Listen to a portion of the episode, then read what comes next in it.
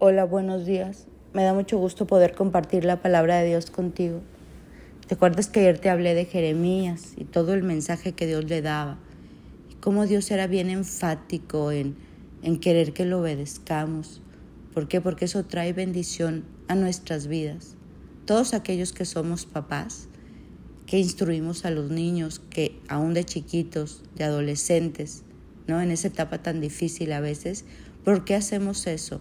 Y no nos cansamos y decimos las cosas una y otra vez. ¿Por qué? Porque queremos bendecirlos, porque atrás de cada instrucción, porque atrás de cada énfasis en obedecer, ¿qué hay? Hay un amor muy grande. Pues ese es el mismo amor que Dios tiene por nosotros. los últimos capítulos de Jeremías podemos darnos cuenta que todo lo que había atrás de esas palabras de Jeremías y de esa insistencia de Dios es un amor por ti y un amor por mí. Un amor tan grande y tan fuerte que Dios tiene por nosotros que no escatimone a su Hijo Jesús, que nos quiere instruir, que nos quiere dirigir, que ya no nos quiere ver en angustia, en preocupación, en afán, que no nos quiere ver este malhumorados, que no nos quiere ver dolidos, que no nos quiere ver heridos.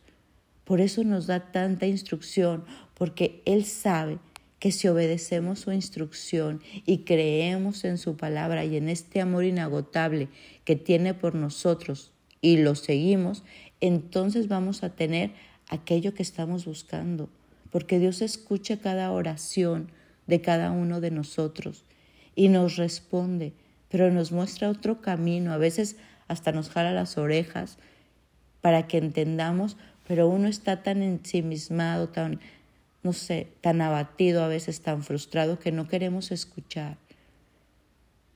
Mas cada instrucción de Dios, cada advertencia de Dios, cada dirección de Dios a la obediencia es porque atrás de eso te está dando una respuesta a tu petición. Está mostrándote amor inagotable está mostrándote cuánto te quiere. En Jeremías 31, mira cómo habla. Hace tiempo el Señor le dijo a su pueblo, yo te he amado, pueblo mío, con amor eterno, con amor inagotable te acerqué a mí, te reedifiqué, volverás a ser feliz y con alegría danzarás con panderos. De nuevo plantarás tus viñedos y ahí comerás tus propios huertos. Llegará el día cuando aquellos centinelas gritarán desde la zona montañosa de Efraín, vengan, subamos a Jerusalén a adorar a nuestro Dios. Ahora dice el Señor, canten con alegría, griten por la mejor de, de las naciones, griten de alabanza y alegría, porque el Señor salva a su pueblo, a su remanente, pues los traerá del norte y de los extremos lejanos de la tierra, y no me olvidaré de ninguno, ni del ciego, ni del cojo, ni de las mujeres embarazadas, ni de los que están en trabajo de parto. Volverá un enorme grupo, y sus rostros correrán lágrimas de alegría, y con mucho cuidado los guiaré a casa. Caminarán junto a arroyos quietos y por caminos llanos donde ya no habrá tropiezo, pues yo soy su padre y ustedes son mis hijos. ¿Cómo vemos un Dios que lleno de amor. Un Dios que quiere recompensarnos, un Dios que quiere quitarnos las lágrimas, un Dios que quiere alejar al enemigo de nosotros, un Dios que, que quiere restaurarnos, un Dios que a veces trae como ese dolorcito, ese remordimiento, esa convicción de pecado, esa disciplina. ¿Para qué? Para solo enderezarnos, porque al final Atrás de eso, ¿qué hay? Bendición. Mira cómo sigue Jeremías 31. ¿No eres aún mi hijo, pueblo querido? dice el Señor. A menudo tengo que disciplinarte, pero te amo, pues mi corazón te anhela y siempre tendré misericordia de ti. Yo te voy a poner señales en el camino, te colocaré los postes indicados, marcaré bien el camino por el que vengas y regreses otra vez a mí.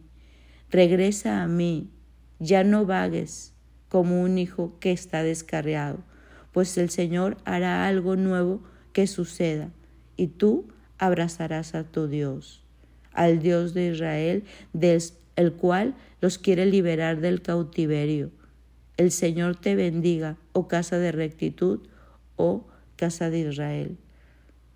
¿Qué ves en este corazón de Dios? Amor. ¿Qué ves en este corazón? Necesidad de cómo enseñarnos, de regresarnos por ese camino. Hoy yo quiero que tú visualices ese camino allanado que Dios tiene para ti. Que cada que oigas en tu palabra o cuando leas la lectura de tu Biblia una reprensión, una disciplina, una instrucción, no te molestes, no te enojes, al contrario, agradezcamos porque Dios dice que al que ama lo corrige, que al que ama Él lo instruye, como exactamente tú y yo lo hacemos con nuestros hijos. Y siguen más bendiciones. Te quiero leer unas poquitas más. Sin embargo, dice, sanaré sus heridas y les daré prosperidad y verdadera paz. Restableceré su, bienestar y construiré sus ciudades. Los limpiaré de todos los pecados y los perdonaré.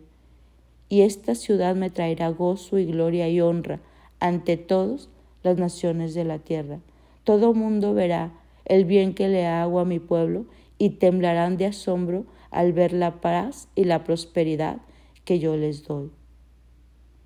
Hoy Dios dice, yo quiero volver a ver esas voces de risa y alegría en tu corazón, voces de felicidad, voces alegres de las personas que traen ofrendas de gratitud al Señor y darán gracias al Señor de los ejércitos celestiales porque el Señor es bueno y su fiel amor perdura para siempre.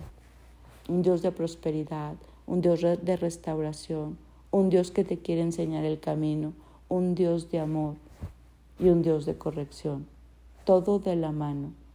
Jeremías termina en estos capítulos de restauración. Hoy yo quiero que tú, como invitarte a que tú visualices a este Dios que te ama, que te corrige, que te pide obediencia. ¿Por qué? Porque quiere verte feliz. Porque lo más importante para Dios eres tú.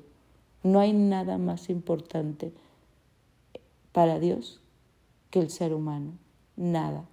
Y por eso tiene su mirada en ti. Y por eso está atento a ti. Y por eso te corrige. Y por eso te instruye. Y por eso te bendice.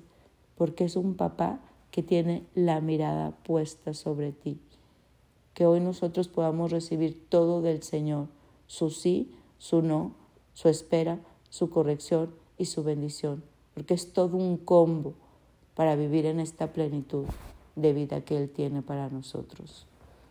Hoy espero que esta reflexión te sirva, que podamos ir en ese camino allanado y que todos recibamos de Dios con gozo. ¿Por qué? Porque el gozo del Señor es nuestra fuerza y recibir la instrucción de Dios es una bendición. Mi nombre es Sofi Loreto y te deseo un bendecido día.